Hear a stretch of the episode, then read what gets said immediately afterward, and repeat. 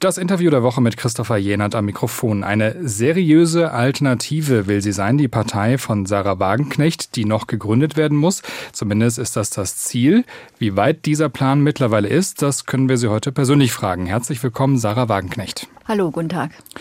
Frau Wagenknecht, wann wird die Partei denn gegründet? Im Januar. Also wir sind jetzt wirklich voll in den Vorbereitungen und da ist jetzt ziemlich viel zu machen, auch was man alles noch braucht. Und im Januar geht es dann richtig los. Was muss da gemacht werden jetzt? Also was, was steht da jetzt an? Ja, erstmal braucht eine Partei natürlich, braucht eine Satzung, braucht eine Finanzordnung, Schiedsordnung, all die Dinge, womit sich dann mehr auch Juristen beschäftigen. Das ist jetzt nicht so mein Terrain. Man braucht natürlich dann auch Strukturen in den Ländern. Wir werden zwar nicht gleich am Anfang Landesverbände gründen, aber relativ schnell, zum Beispiel da, wo in diesem Jahr noch Landtagswahlen stattfinden. Auch da muss man Vorarbeiten machen. Also sprich, man muss gucken, wo sind wir in der Fläche präsent, wo haben wir noch Lücken. Wir gehen davon aus, dass wir das alles bis Januar so weit fertig haben, dass wir dann gut starten können können. Sie haben ja häufiger mal durchblicken lassen, dass Organisation Ihnen jetzt nicht Ihre Stärke ist. Wer kümmert sich denn da gerade um solche Dinge? Also ich hätte auch ähm, dieses Wagnis oder dieses Projekt, eine neue Partei zu beginnen, nicht gemacht, wenn ich nicht Leute an meiner Seite hätte, wo ich wirklich das Vertrauen habe, dass sie das können. Also wir haben eben auf der einen Seite Menschen, die in der Linken, auch nicht nur in der Linken, das politische Handwerk gelernt haben. Wir haben aber eben auch zum Beispiel mit unserem Schatzmeister, mit Ralf Suikat, jemanden, der eben einfach schon mal Erfolg erfolgreicher Unternehmer war. Auch das ist eine organisatorische Aufgabe und äh, Insoweit sind wir jetzt wirklich ein gutes Team, wo jeder bestimmte Talente hat und wo ich davon ausgehe, auch die Organisation, das ist viel, das ist anspruchsvoll, aber wir werden das schaffen. Wir sprechen ja momentan noch über einen Verein, äh, wo Herr Suikat der Schatzmeister ist. Wie finanziert sich dieser Verein denn aktuell? Wir bekommen Spenden. Wir bekommen erfreulicherweise wirklich sehr, sehr viele Spenden, sehr viele Kleinspenden. Das zeigt auch, dass Menschen, deren Geldbeutel wirklich nicht groß ist, Hoffnung in das Projekt setzen. Also wir haben viele, die 10 Euro, 20 Euro spenden. Auch das hilft uns natürlich, wenn es sehr viel ist, weil wir natürlich, ich habe vorhin gesagt, Satzungen und solche Fragen, wir müssen Anwälte beschäftigen, wir müssen Anwälte bezahlen. Wir haben die ersten Mitarbeiter, die müssen auch hauptamtlich arbeiten. Das heißt, die muss man auch bezahlen. Man muss den Gründungsparteitag vorbereiten vorbereiten, dafür braucht man Räumlichkeiten. Also es sind schon ziemlich viele Dinge, die man auch jetzt finanzieren muss. Da sind jetzt äh, die Mittel der Abgeordneten, die hatten wir natürlich auch oder haben wir natürlich auch einbezogen, also aus den Diäten zu spenden, aber das reicht dann einfach nicht mehr und deswegen sind wir sehr froh, dass so viele Menschen uns unterstützen. Politik ist leider auch teuer. Wenn Sie darüber sprechen, dass die Diäten auch teilweise zur Verfügung stehen, auf diese Diäten, zumindest auf einen Teil davon, erhebt ja auch weiterhin die Linke Anspruch. Und ähm, so wie ich das verstanden habe, würde die Partei auch so weit gehen, das einzuklagen? Also wenn es da juristische Prozesse gibt, dann wird man die eben auch juristisch austragen. Ich kann mir nicht vorstellen, dass es mit dem grundgesetzlich verbrieften freien Mandat in Übereinstimmung steht, dass man eine Partei, die man verlassen hat, noch äh, finanzieren muss. Aber am Ende wird das sicherlich ein Gericht klären. Viel wichtiger, und das bewegt mich jetzt viel mehr, ist, wie wir jetzt diese neue Partei aufstellen, wie, wie wir die vielen Menschen einbeziehen, die mitmachen wollen und wie wir es vor allem schaffen, so stark zu werden, dass wir die Politik Politik in Deutschland verändern können, weil das ist doch so dringend nötig. Ich meine, die Ampel äh, jede Woche mehr merken und spüren doch die Menschen, dass sie einfach nicht in der Lage ist, die Probleme auch nur ansatzweise zu lösen. Sie schafft neue, sie ist handwerklich schlecht, sie agiert kurzsichtig. Und das wollen wir dringend verändern, weil wir wirklich überzeugt sind, unser Land hat eine bessere Politik verdient. Und so wie jetzt darf es einfach nicht weitergehen. Was sind denn die Hauptpunkte, wo Sie da angreifen würden? Also wo sehen Sie da Anknüpfungspunkte für sich? Also ich denke, wir brauchen ganz dringend eine vernünftige Wirtschafts- und Energiepolitik. Wir gehen, laufen aktuell Gefahr, dass Deutschland seine wirtschaftlichen Stärken verspielt, dass viele Unternehmen abwandern. Das ist eine Frage vor allem auch der Energiepreise. Und da wurde uns ja gesagt, ja, wir dürfen jetzt keine russische Energie mehr kaufen aus moralischen Gründen. Gut, das Gleiche könnte man natürlich auch für Energie aus Katar oder aus, für Rohstoffe Rohstoffe aus afrikanischen Ländern sagen. Also die Frage ist, wie pragmatisch ist eine solche Politik durchhaltbar? Und wir müssen auf jeden Fall alles tun, die Energiepreise runterzubringen. Sehr, sehr kurzfristig müssen die sinken. Das hat allerdings auch noch andere Ursachen, dass die so hoch sind. Beispielsweise in Deutschland ein Viertel des Strompreises sind sogenannte Netzentgelte. Und das sind äh, Entgelte, die dadurch entstehen, dass die Netze privatisiert wurden.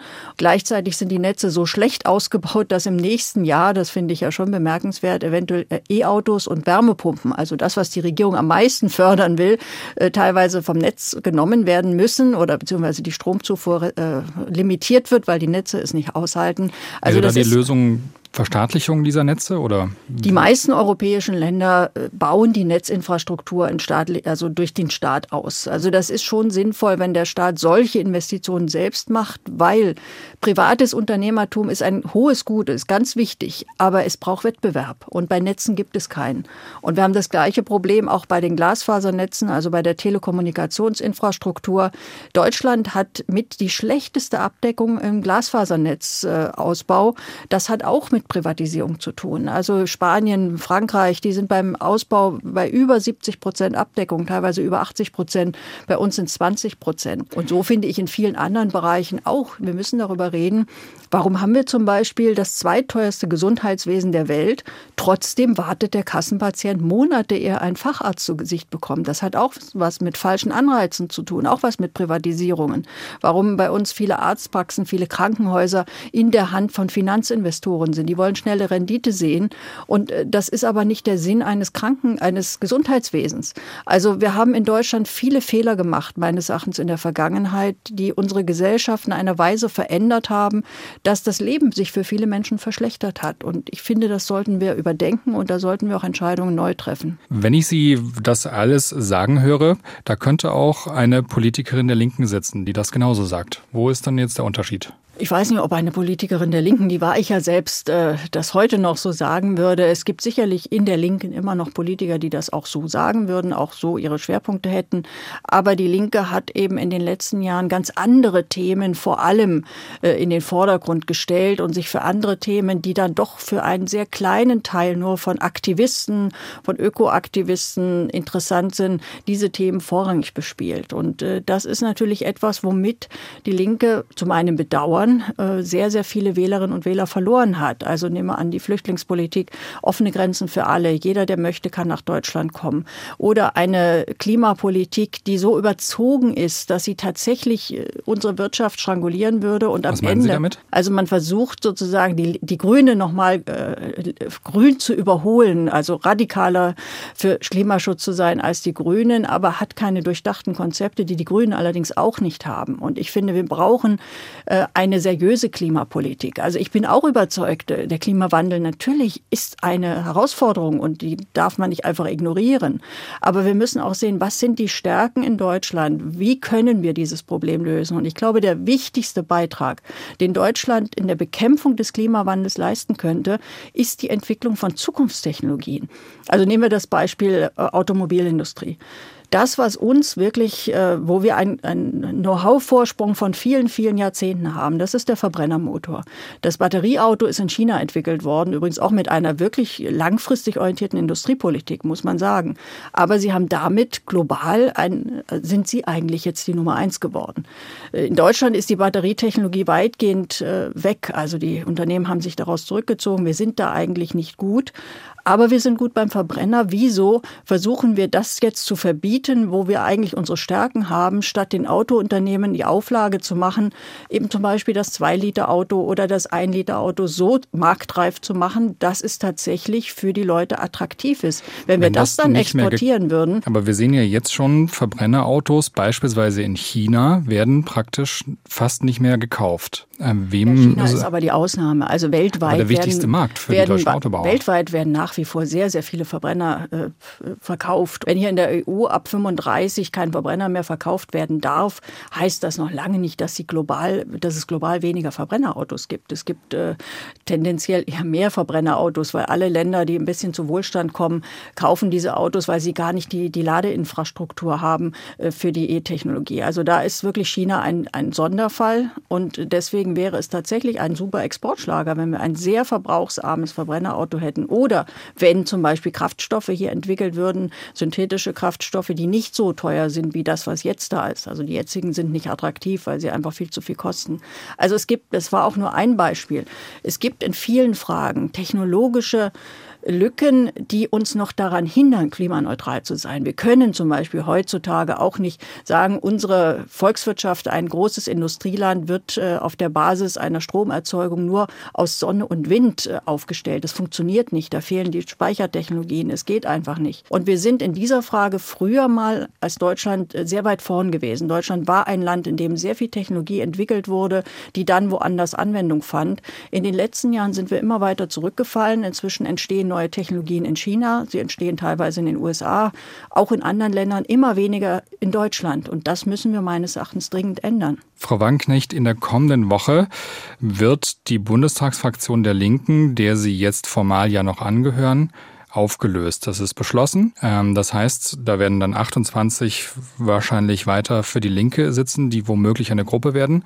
Und dann sind es noch Sie und neun weitere. Gehen Sie da mit Wehmut? Dass die Fraktion jetzt beendet werden muss, ist für alle Beteiligten bitter, weil es natürlich die Arbeitsmöglichkeiten einschränkt. Das betrifft sowohl die, die restliche linke Fraktion oder die dann auch wahrscheinlich sich als Gruppe konstituieren wird, und das betrifft auch uns.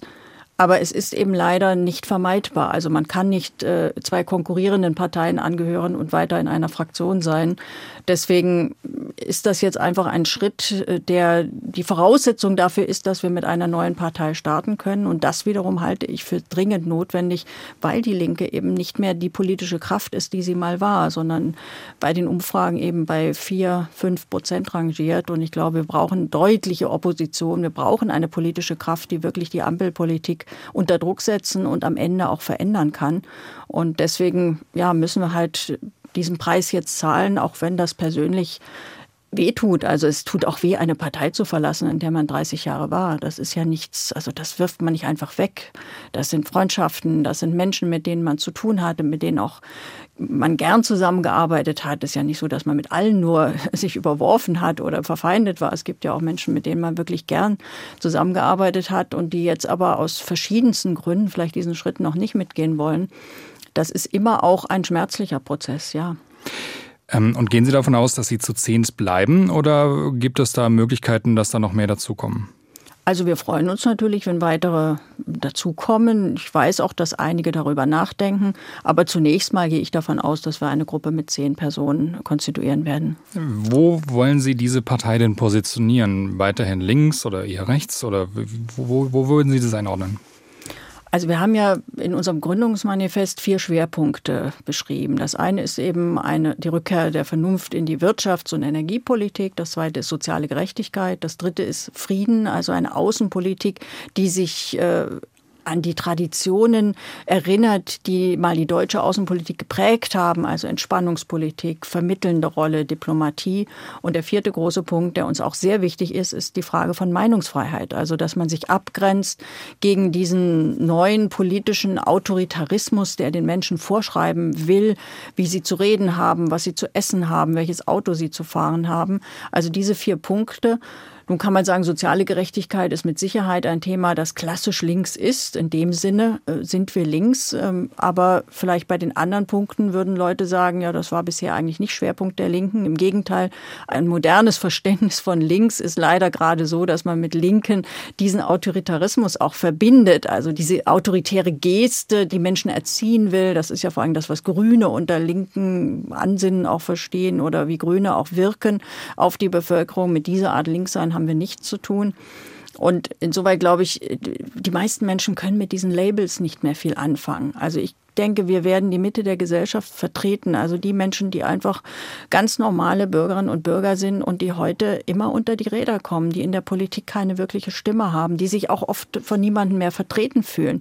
Denen wollen wir ein seriöses Angebot machen. Sie wollen keine dezidiert linke Partei sein. Wie gesagt, das kommt darauf an, was man darunter versteht. Wir werden uns schon auch sehr besonders für die Menschen einsetzen, denen es nicht gut geht. Also das ist ja klassisch das eigentlich, was, was linke Politik ausgemacht hat früher, dass man für die sich engagiert hat, die aus keiner wohlhabenden Familie kommen, denen in der heutigen Gesellschaft es sehr schwer gemacht wird, auch nur gute Bildung zu erhalten, die weniger, wenig Aufstiegschancen haben. Wir wollen, dass das sich verändert.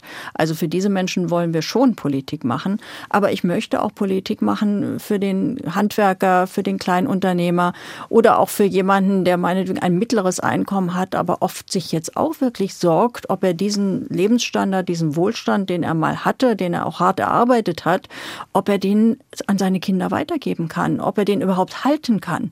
Also es verschlechtern sich ja die Lebensbedingungen von vielen in unserer heutigen Gesellschaft und ich finde, das darf so nicht sein und das darf man auch so nicht akzeptieren. Kürzlich war ja ähm, der erste Parteitag Ihrer ehemaligen Partei nach Ihrem Austritt. Ich habe auch mit ein paar Leuten gesprochen und unter anderem war dabei eine ehemalige Bundestagsabgeordnete Heidemarie Ehlert. Ihr war sehr wichtig, dass sie das hier sagt. Ich kenne Sarah, ich war mit ihr zwei Jahre im Parteivorstand und sie kommt aus der kommunistischen Plattform. Und nun erschrecke ich äh, und denke, oh, manche Aussagen sind aber in Richtung rechts. Äh, und da muss ich sagen, nee, das ist nicht mehr meine Sarah, mit der ich zusammengearbeitet habe. Das macht mich tief äh, traurig, weil sie ist ja hochintelligent. Aber wir müssen jetzt aufpassen, dass es nicht zu sehr nach rechts abdriftet. Wie finden Sie das? Also ich kenne natürlich Heide Mariela, ich schätze sie auch. Ähm, ich verstehe nicht, wo sie bei mir etwas äh, rechts wahrnimmt. Ich kann mir vorstellen, auf welche Themen sich das bezieht, zum Beispiel die Flüchtlingsdiskussion.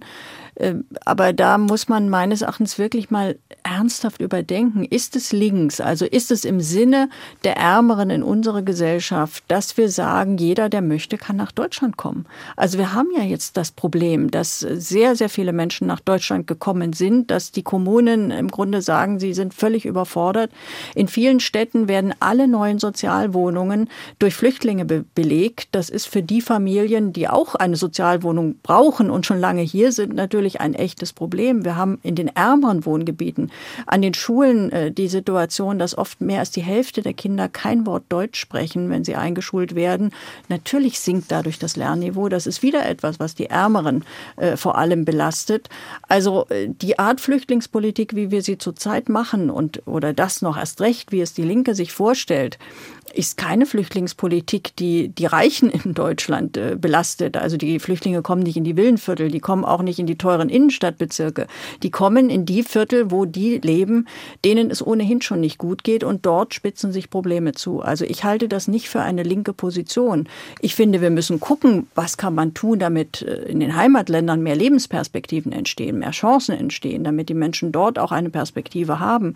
Aber wir müssen alles dafür tun, dass die Zahlen hier bei uns runtergehen gehen, weil äh, die meisten Menschen, die zu uns kommen, kommen ja nicht, weil sie vor Krieg und Verfolgung direkt fliehen, sondern die meisten kommen, was menschlich verständlich ist. Ich habe da völliges Verständnis. Sie wollen ein besseres Leben.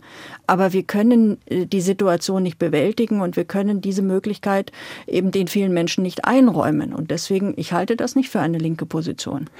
Und was wäre Ihre Position? Wie könnte man das in den Griff bekommen? Also zum einen glaube ich, dass einzelne Länder in Europa zeigen, dass es hier durchaus Spielräume gibt auf nationaler Ebene. Also Dänemark zum Beispiel, da hat eine sozialdemokratische Regierung tatsächlich Entscheidungen getroffen, die die Zahlen massiv reduziert haben. Welche? Und also ein Kern ist äh, dabei äh, wichtig.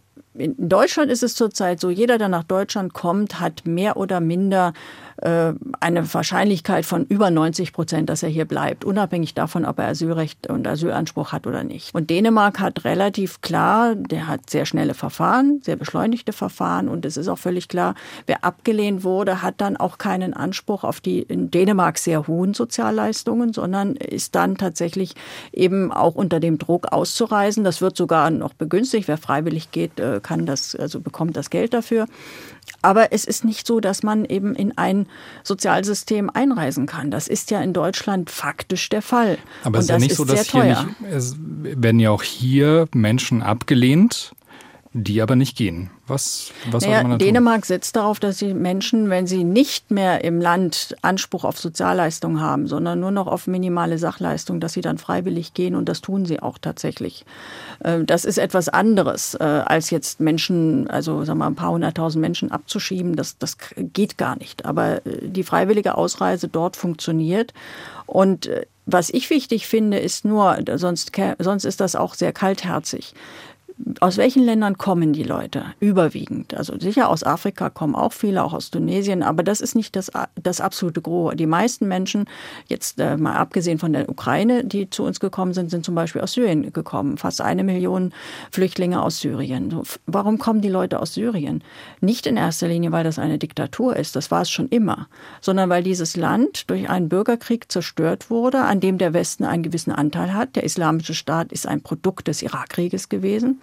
So, dieser Bürgerkrieg ist allerdings weitgehend zu Ende, aber Syrien hat überhaupt keine Möglichkeit eines Wiederaufbaus, weil tatsächlich die westlichen Sanktionen dieses Land so strangulieren, dass dort eben überhaupt nichts mehr entstehen kann. Also die Mittelschicht von Syrien, das war früher mal eine, ein Land mit einer relativ guten, gut situierten Mittelschicht in der Gesamtregion eigentlich mit eines der wohlhabendsten Länder. Diese Mittelschicht ist so drastisch abgestürzt, dass diese Menschen, äh, die haben dann immer noch so viel Geld, dass sie die, die Schlepper bezahlen können, dass sie alles daran setzen, das Land zu verlassen. Also wäre doch der sinnvolle Weg, diese Sanktionen aufzuheben und damit in diesem Land äh, zu ermöglichen, dass dort wieder ein, ein wirtschaftlicher Prozess in Gang kommt. Und dann kann man auch mit gutem Gewissen sagen, liebe Menschen äh, hier in Deutschland, äh, das geht nicht mehr, wir können das nicht mehr leisten, aber ihr habt zu Hause eine Perspektive und wir helfen auch dabei, dass dort wieder lebenswerte und menschenwürdige Bedingungen entstehen. Und das ist nur ein Beispiel. Also äh, so finde ich, müsste eine seriöse Politik aussehen.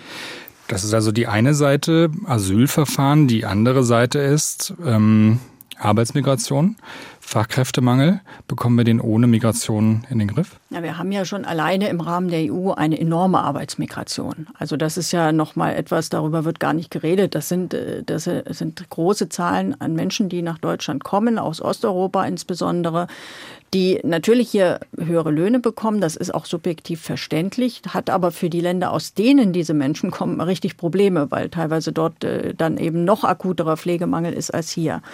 Aber ich finde, bei der ganzen Fachkräftedebatte völlig ausgeklammert wird, wieso wir uns leisten, derart viele junge Menschen ohne elementare Kenntnisse ins Leben zu entlassen. Also wir haben ja ein Fachkräfteproblem auch deshalb, weil wir Rekordzahlen an jungen Menschen haben, die überhaupt keine Ausbildung haben. Das sind aktuell 2,6 Millionen Menschen, junge Leute unter 30, die haben überhaupt keinen seriösen Abschluss. Und ich finde, erstens muss man da gucken, dass man mehr macht mit Qualifizierung, also dass tatsächlich junge Arbeitslose, überwiegend sind die ja dann arbeitslos oder haben Hilfsarbeiten, dass man ihnen Angebote macht dass sie auch sich qualifizieren können. Und wir müssen im Bildungssystem etwas ändern bei den Schulen. Wir brauchen mehr Lehrer. Da muss auch mehr Geld ausgegeben werden.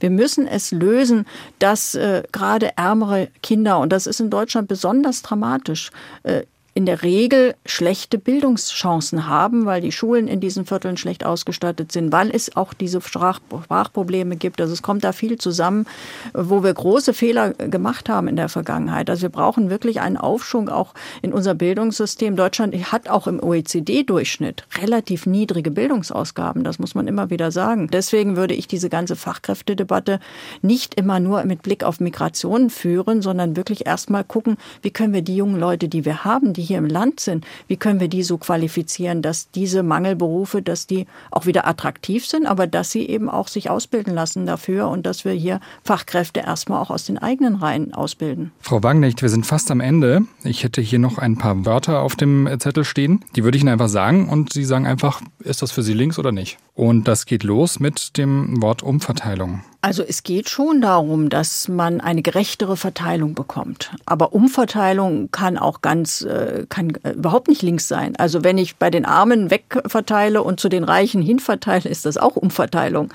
Also es ist immer die Frage, wer, wer wird begünstigt und wer zahlt die Zeche. Wie sieht es aus mit Reichtum? Also Reichtum ist ja zunächst mal etwas Schönes. Also eine Gesellschaft, die reich ist, ist ja auf jeden Fall besser als eine Gesellschaft, die arm ist. Das heißt, wir müssen schon wirtschaftlich Anreize setzen, damit die Gesellschaft reicher wird. Aber dieser Reichtum sollte einigermaßen gerecht verteilt werden. Das heißt, der, der sich mehr anstrengt, muss mehr haben als der, der sich weniger anstrengt. Und dass Menschen mit dem goldenen Löffel im Mund geboren werden, eigentlich nie irgendwas leisten müssen, trotzdem Millionen zur Verfügung haben, weil eben ihr Vermögen quasi diese Renditen abwirft, das ist eben ungerecht. Und das letzte Wort, das hier steht?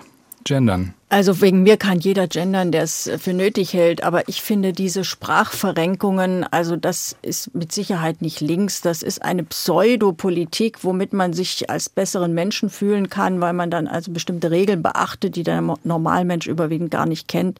Ich halte das äh, für daneben und ich finde auch, dass die deutsche Sprache mit ihren ursprünglichen Regeln und mit dem, wie sie klassisch war, deutlich schöner ist als das, was dort teilweise in bestimmten Kreisen an Sprachregelungen durchgesetzt wird. Das war das Interview der Woche mit Sarah Wagenknecht. Vielen Dank.